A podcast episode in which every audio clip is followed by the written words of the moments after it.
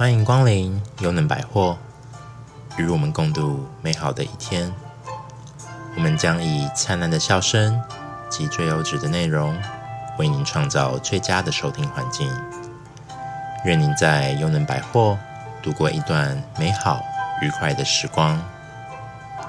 优能百货全体员工祝您收听愉快。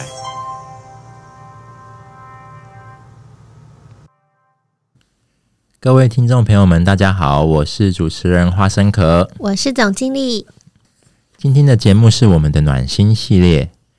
之前啊，我在看花莲慈济医院林心荣院长的一本关于脑医学的治疗笔记中，看到了一个让我非常印象深刻的故事。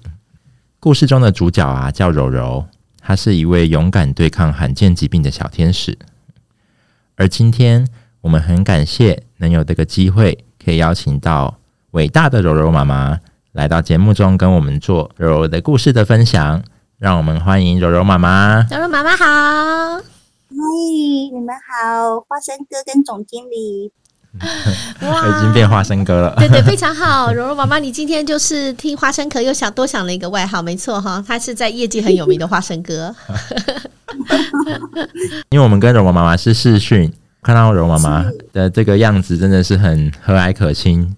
对呀、啊，我们等一下就是因为广播呢，只有一点点可惜，就是呢，他没有办法看到影像，所以呢，为了补这个不足了哈，我们等一下就是节目结束之后呢，后续我们会请柔柔妈妈提供一个她这个 照片来给我们哈，因为她真的，如果你没有看到她本人，就会感受到从她身上得到的一个力量，真的非常的了不起。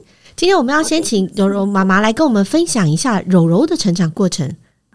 慧柔，她之前的名字叫陈云荣，嗯哼，那后来也是在去年六月才改成叫陈慧柔，所以在书上她是叫蓉蓉，嗯，叫蓉蓉，嗯哼。那她出生的时候是二八九五公克，然后三十八周又三天，其实也算足月了。嗯，那她刚出生的时候，呃，是个还没有发病的小孩，嗯。他后来在七八个月大，有一次洗澡的时候手握拳，嗯，那时候其实就已经有症兆了，脑压不稳定，嗯哼，那脑压不稳定就是吐奶呛奶，然后后来我们没有经验，就先从肠胃科去看，嗯哼，然后肠胃科拖了四个月之后，他在医院突然有一天瘫掉，左侧瘫掉，才发现说啊是缺血性中风，缺血性中风啊，很小怎么会这样？可能他的血管。血管很细小，然后又咕咕闹，导致过度换气，所以就瘫掉。瘫掉之后就左侧无法动，然后后来做了电脑断层，对，还有核磁共振，才发现说，哎，有一个毛毛样脑血管的先天的问题，然后就做中子脑血管手术，然后做了中子脑血管手术，哇，本来好好的脑部，一个好好的小孩，就是有。左侧他是右脑损伤比较严重嘛，有一点小损伤，想说提早手术提早停损，结果我们没想到事情来的太突然，对，也也没有事先去做功课，嗯，也没有多问几家医师的意见，对，然后就直接去到了中部一家最大的儿童医院，嗯哼，手术一下去，脑部全面的塌陷跟萎缩，哇，反而导致重残重伤害，反而更加的严重，嗯哼哼，对。然后他这过程当中，他因为那一刀换来未来的十次手术，四次命危。嗯，他整个成长过程就一直到一岁半动手术之后，到现在八岁，这六七年的时间惊涛骇浪。嗯哼哼。那最后为了保命才做气切。嗯哼。然后胃造口管灌，因为脑损伤导致说他丧失语言能力。嗯。然后吞咽能力有问题，肢体障碍。嗯哼哼哼。对。所以你脑部没办法去下达任何指令的时候，嗯、一连串整个人生都废掉了。嗯，对。然后一直到现在，嗯，我当时也是失心疯啊，公婆都说就放手了，甚至，嗯嗯，当时也不晓得是为什么，嗯、傻傻的一股劲就只顾着一直冲，一直救。嗯哼哼。当我要回头的时候，哇，对，他能醒了。能做了，嗯、然后稍微会直接练到会吃，嗯、会站。嗯嗯。哇！当我累了想回头，没有回头路了。嗯嗯。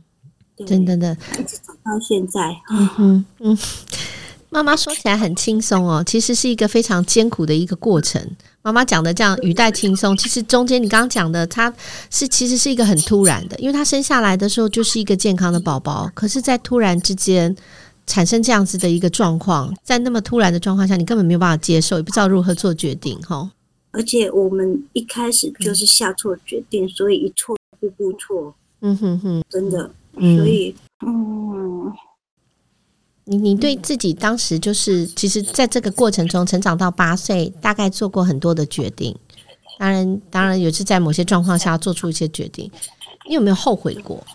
这样讲，在六岁之前，他动了第一刀之后，对、嗯，后面因为引起硬脑膜下出血，嗯哼，嗯。就是变成脑部积水，可是医师判为是水脑，可是它不是真正的水脑，因为它脑室没有偏，可是又因为积水会压迫神经，又不得不装引流管。啊，那时候还没有到花莲慈济遇到林新龙院长的时候，对，不晓得还有日本日本的腰椎引流可以不用动脑，可以直接在腰椎做引流管引流，所以因此他伤在并发症。做了脑室跟皮下两次手术，一次还移位，又再进一次手术，膀胱并发症就又挨了三刀哦。哇！后来就不行了，是医师不请转回台大，台大的医师对他其实有隐瞒呐，有隐瞒说前医药学院。嗯哼，他隐瞒在不对的位置，嗯哼哼哼，但是医师的身份都不会去透露，嗯哼哼。但是后来我们医纠的时候，透过医生级的律师去看病历，才找到原因的。我们后来才发现，哦，为什么装了引流管？嗯哼，那另外一家医院，嗯，也是说他不是真正的水奶，又把引流管拿掉，所以光这并发症又挨了四刀。哦，嗯，所以又重伤在这边。嗯哼哼。对，那病人说他一直一直在救，一直在救的情况之下，反而越救越糟，越救越糟，导致后来又引发顽固型癫痫，一直抽筋，然后一直去长，就是一直去各个医院啊，对，拿抽筋药，药越吃越重，四五种以上，也是压不下来，嗯，那压不下来，要越吃越重，嗯，那还有再加上平时又感冒又什么症状的，那又一直发作怎么办？嗯，然后后来才又去做了左锁骨装了一颗迷走神经刺激器。嗯哼，我们每五分钟释放三十秒的电力去阻断他的顽固性癫痫。哇！经过半年之后，他就百分之九十九控制下来了，整个人的生活品质才比较好，意识也比较清楚了。嗯，对，而且不然他脑细胞一直损伤，一直损伤，那我一直去打干细胞救他，那叫没意义啊，对不对？对。对，所以就既然装了电池，癫痫控制下来，然后才去打干细胞，也这样子持续打了三年，诶，就发现说他有进步。当他过了那个煎熬的那种浴火重生的那个白血球在打仗的时期之后，诶，发现那他眼睛变亮了，他的整个神经系统好像发展的又更好。嗯哼，对，哦，又好像熬过来一样，哈。浴火重生，你讲好像熬过来，就那个正在发作的那个时期过了之后，哎，他好像又又好像又重新展开了一个新的生命的感觉。对，在六岁的时候就开始翻转他的人生的命运，而且他也因为这样从鼻胃管做到胃造瘘口，嗯哼，然后现在也因为就是一些神经修复啊、脑部在治疗啊，嗯、然后癫痫的控制，哎，他慢慢的吞咽能力有进步了。哇，太好了！一包宝宝做一百五十克，他可以吃完哦。哦，很厉害。你就是要肯花时间啊，当做那种好像就是法国大餐，你要有时间给他。那真的要四个小时才能吃完法国大餐。我以前从从两个小时练到半个钟头，然后慢慢的这当中还有呛咳的问题啊，所以没有没有每天那么努力，因为他如果说他现在不舒服，痰多或者是。是意识没有说很清醒，甚至还没有坐到推车上，嗯、我也不会做这个动作。对，所以是要评估各个条件 OK 的情况之下，给他有一餐一餐的练吃。嗯，哎、欸，妈妈，我很想请教，就说其实。像你刚刚讲的很多关于柔柔啊，她发生这些事情，然后有一些专业的治疗，然后有一些很很，您刚刚讲了很多的术语，装上什么器材啊，或是做一个什么样的一个疗法，其实，在她发生这个事情之前，你是全然无知的哈，你是不知道。嗯、对，那那包括你刚刚讲的很轻松，说他喂他吃法国大餐啊，他这个慢慢的喂，要在什么地方喂，这个是你是自己一个一步一步去学习出来的。就对，在居家里面，哦，然后重点也是慢慢摸索出来的。对啊，怎么？重点是它有气切，然后你头部控制要用 U 型枕把它固定好。嗯哼哼，你就是大概它的状况，它可能会脸侧着一边吃。嗯哼哼，然后吃的时候口水会分泌，要用围个围巾。对，然后他可能是适合四十五度做的，他如果九十度，身体会往前，嗯、甚至头动就会呛咳，很危险。都是自己找到适合他的位置啊，方式。对，然后就自己端着粥，慢慢坐着，慢慢喂。以前从不耐烦，以前会不耐烦，对，生气，嗯哼，会沮丧，嗯嗯，会焦虑，嗯嗯，然后会会觉得想放弃，觉得曾经在医院也痛哭啊，嗯哼哼，就是就是对着医师这样，就是。嗯，小外科医师来，那他一直有这个状况，然后肺炎啊，有的没的，嗯哼，然后我已经是累到精疲力尽，想睡不能睡，对，然后我想说他不能吃，不能说，不能站，不能走，那活着干什么？快要疯掉的状态，嗯，慢慢的，嗯，磨出那个耐性跟麻木了，嗯哼，对啊，就是看透了啦，嗯。妈妈是什么样的力量给你给你支持，让你度过这这这个一关又一关的关卡？你是怎么去突破这个心理的障碍啊？或者是我怎么你怎么做出这个调试的？真的很难呢、欸，很痛苦呢、欸。嗯、这当中也道路上没办法睡觉，就快疯了。嗯哼哼，然后先到晚出国加班，嗯，然后甚至小孩一天到晚不是胃造口喷出来啊，要不然就是胃出血啊，要不然就气切掉就这样掉出来。嗯哼哼，然后。要去接姐姐，要煮粥、扫打、喂食、管灌，然后又要冲医院，又要冲复健，嗯，然后整个人就已经精神崩溃到发疯了，嗯、然后骂大骂小啊，嗯，然后还好啊，也是一关一关过过来。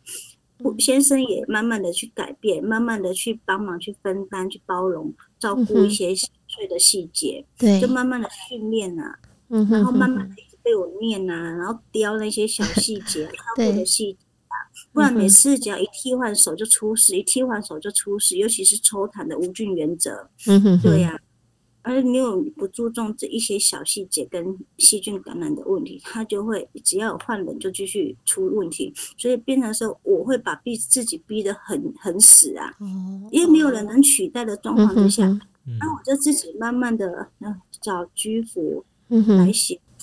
然后试着放手，让他们去做，然后在旁边看。对，哎，就没有想到，其实你觉得放手，有些时候周遭的人他们能做到的，会超乎你的预期的好。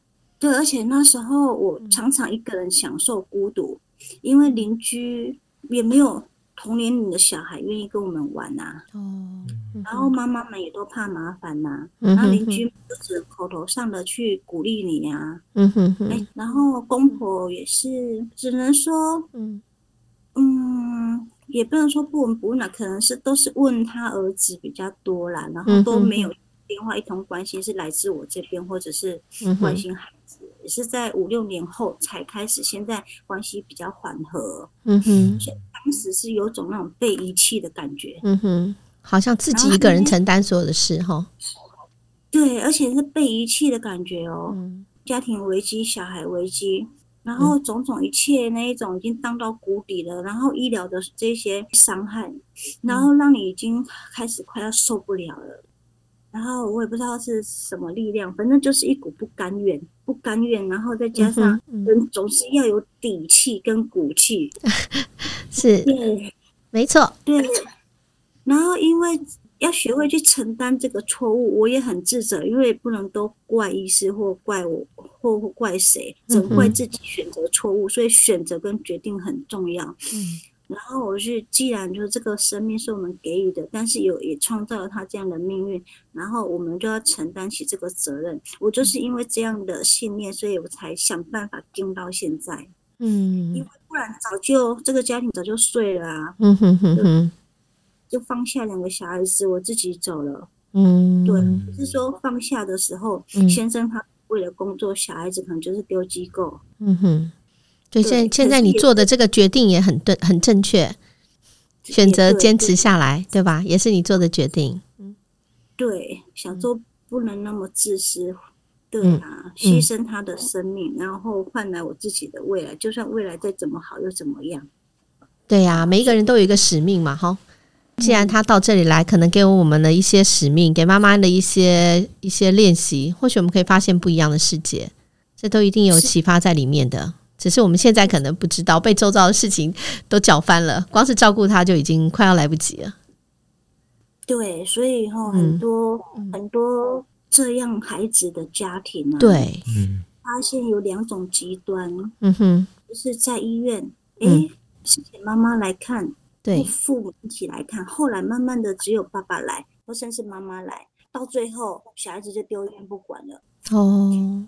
然后也有的就是妈妈一个人独自承担两三个小孩，这当中还包括身心障碍的小孩，然后独自想办法卖辣椒酱为生，然后爸爸就跑得不见人影。嗯哼哼哼。那惠楼在我们家存在，为什么？我曾经也也好几次想放弃的念头，像是这样子存么意义？对一个家庭是否严重的这个会不会毁了整个家庭？甚至也也曾经也影响到。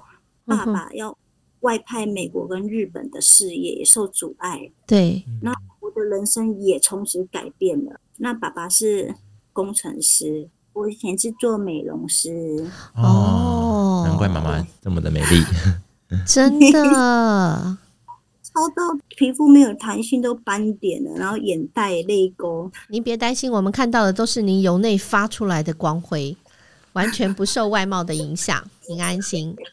所以我我就是很痛苦，嗯、可是我自己会找一个抒发的管道，可能例如像可能下去洗洗头啊，还好以前是做那个柜姐跟 SPA 美容的行业，嗯、哼然后我也会按摩，所以就买按摩机，甚至是自己手部帮会揉按摩舒压。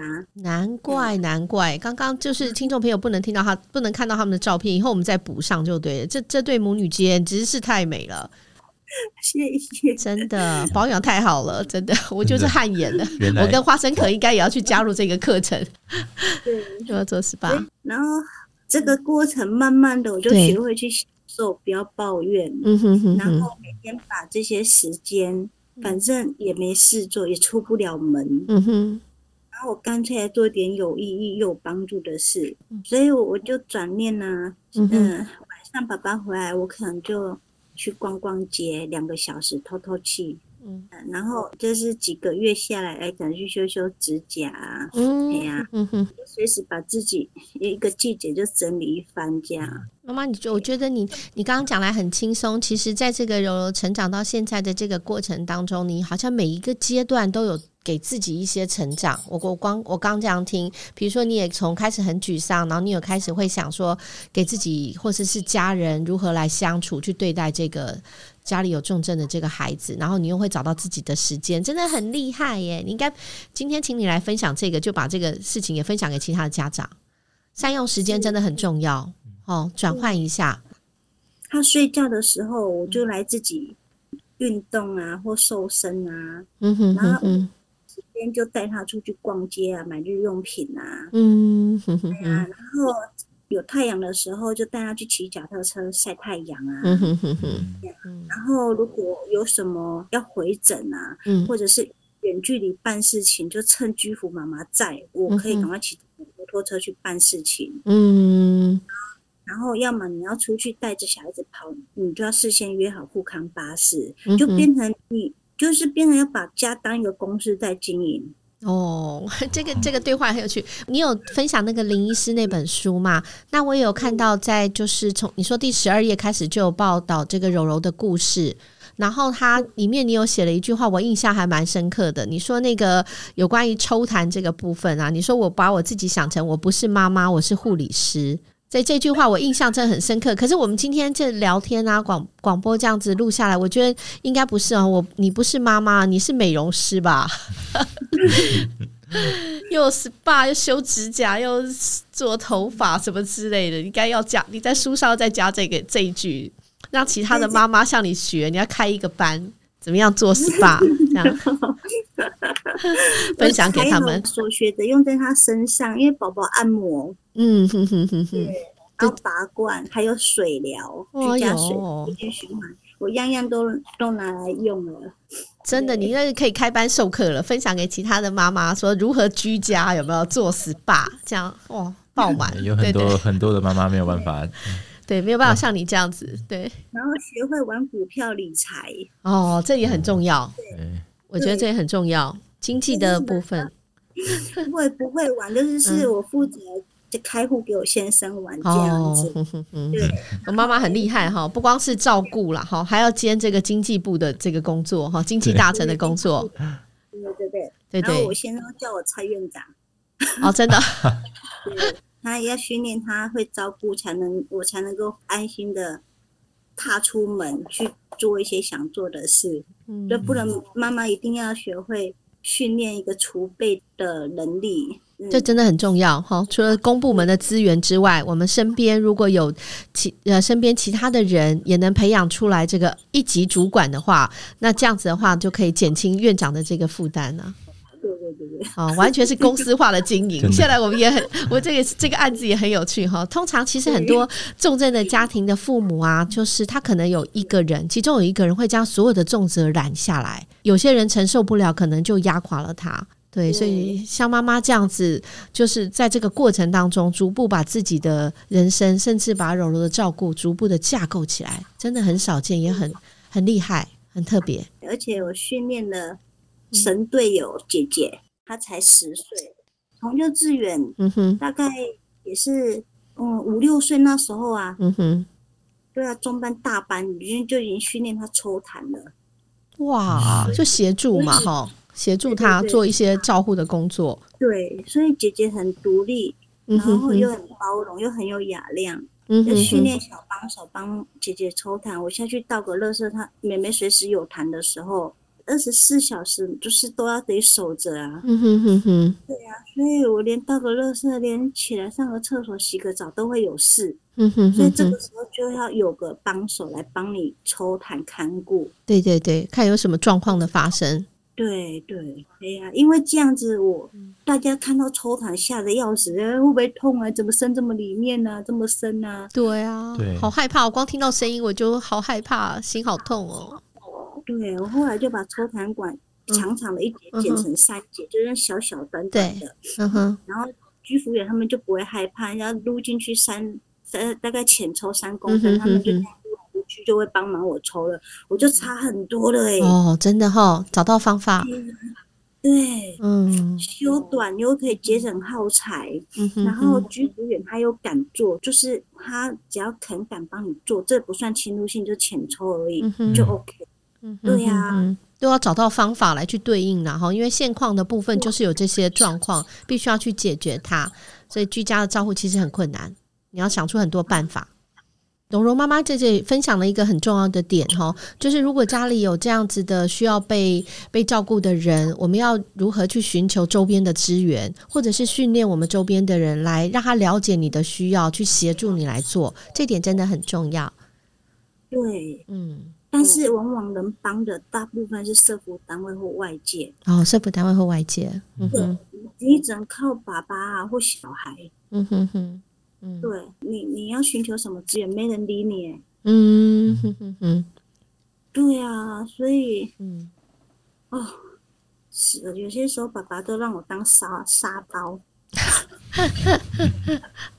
对，需要有一个需要有一个出口，没关系，你是院长，你可以你可以只是一级主管，没问题。大家各司其职。对对对对。对，他扮演很多的这个角色了哈。对，然后爸爸后来也都被我训练到变成高徒了。变成高徒了哈。所以等于是在这个父母怎么去去呃面对这个柔柔出生，然后做到的一些调整跟突破，其实是一起的哈，一起成长，由你做头，然后带领周边的人去做一个心理的调整跟突破。是爸爸就负责就是配合，嗯哼，然后还运送我们去到花池，然后我们再自己回来，甚至就是我们需要做什么，他就是全力支持啊。嗯，对，后援部队然后。对对对。就是尽量的来满足妈妈的心愿，虽然他明知道，嗯，他也曾经觉得说啊，你就放手，或者是以他舒服为主，嗯，而不用跑医院，嗯，对。你像这样子坚持下去，尝试希望一直内心的渴望，希望他有一些改变，希望柔柔能够有一些改变，有一些变好，这个想法没改变过，所以你不放弃。对，就是当时。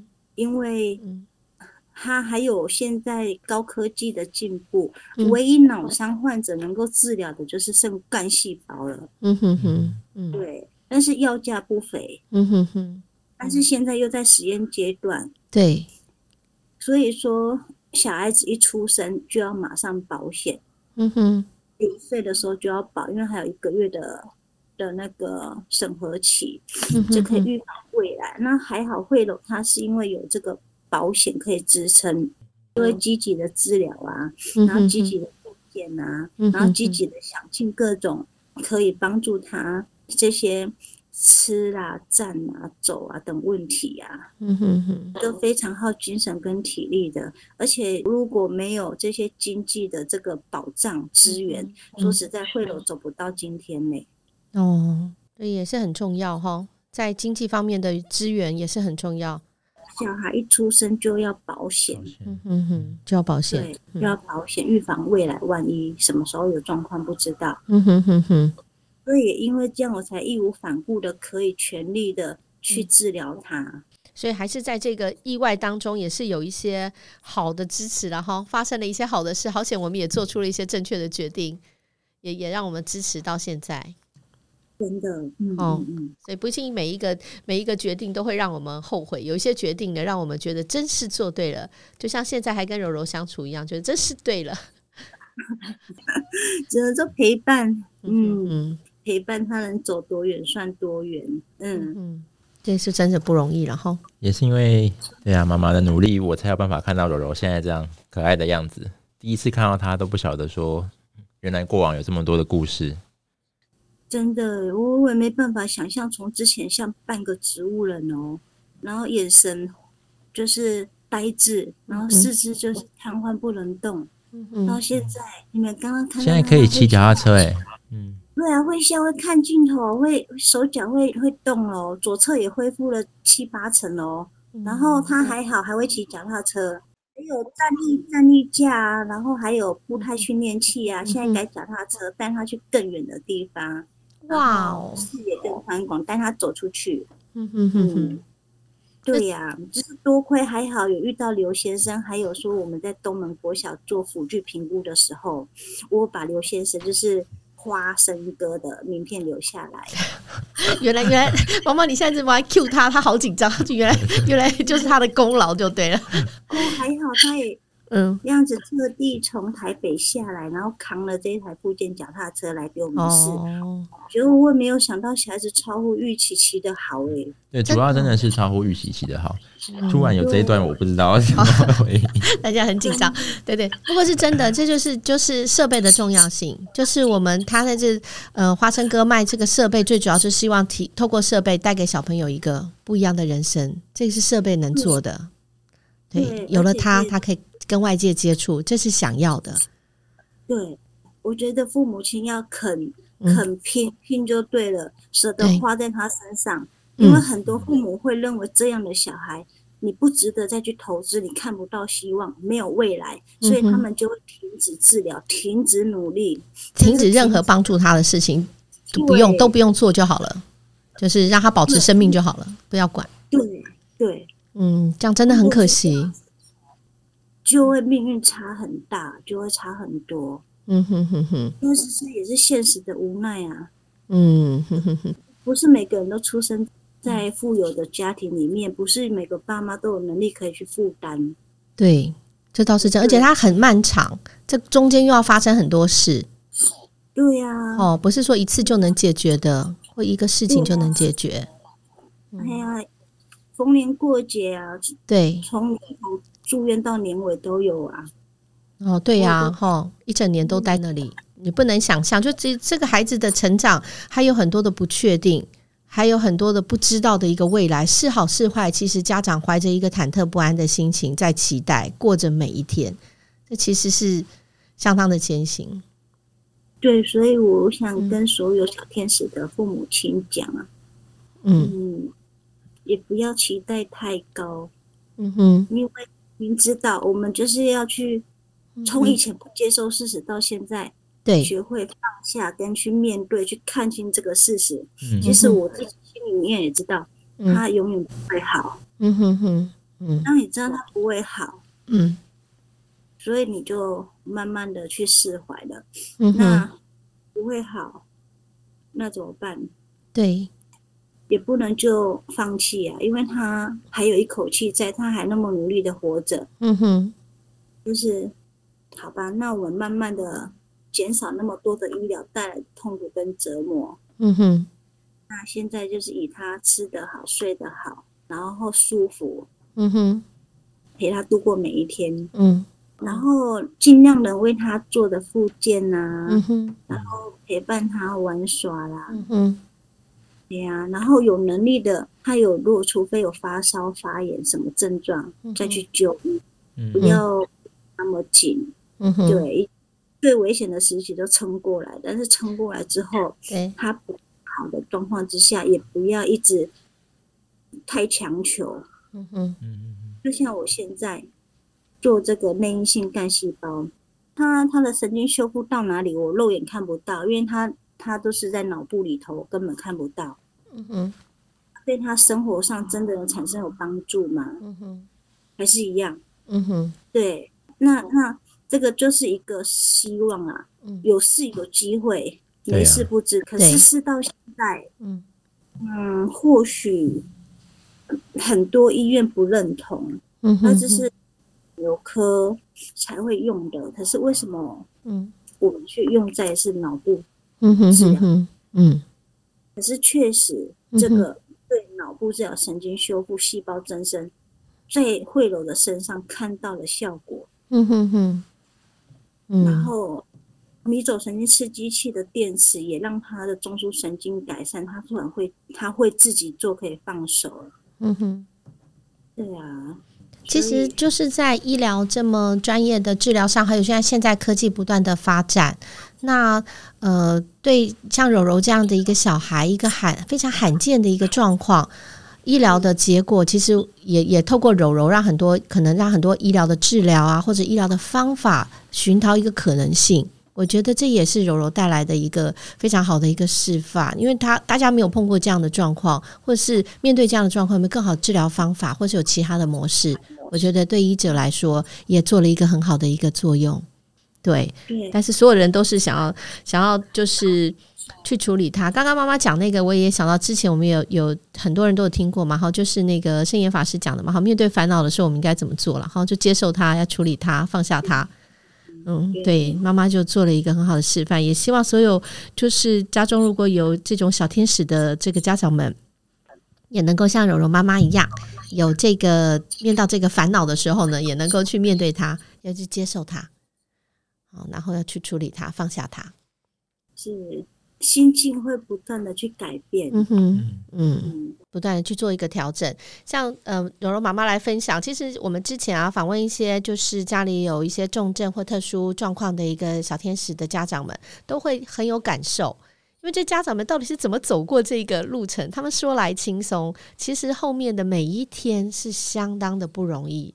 所以我觉得，对有这样小天使的家长们，然后就感到无限的敬佩，也希望有多一点的人或者是社会的资源能够提供给他们，不管从哪一个方面，心理的、经济的，然后或者是言语的，我们尽量给你们的支持。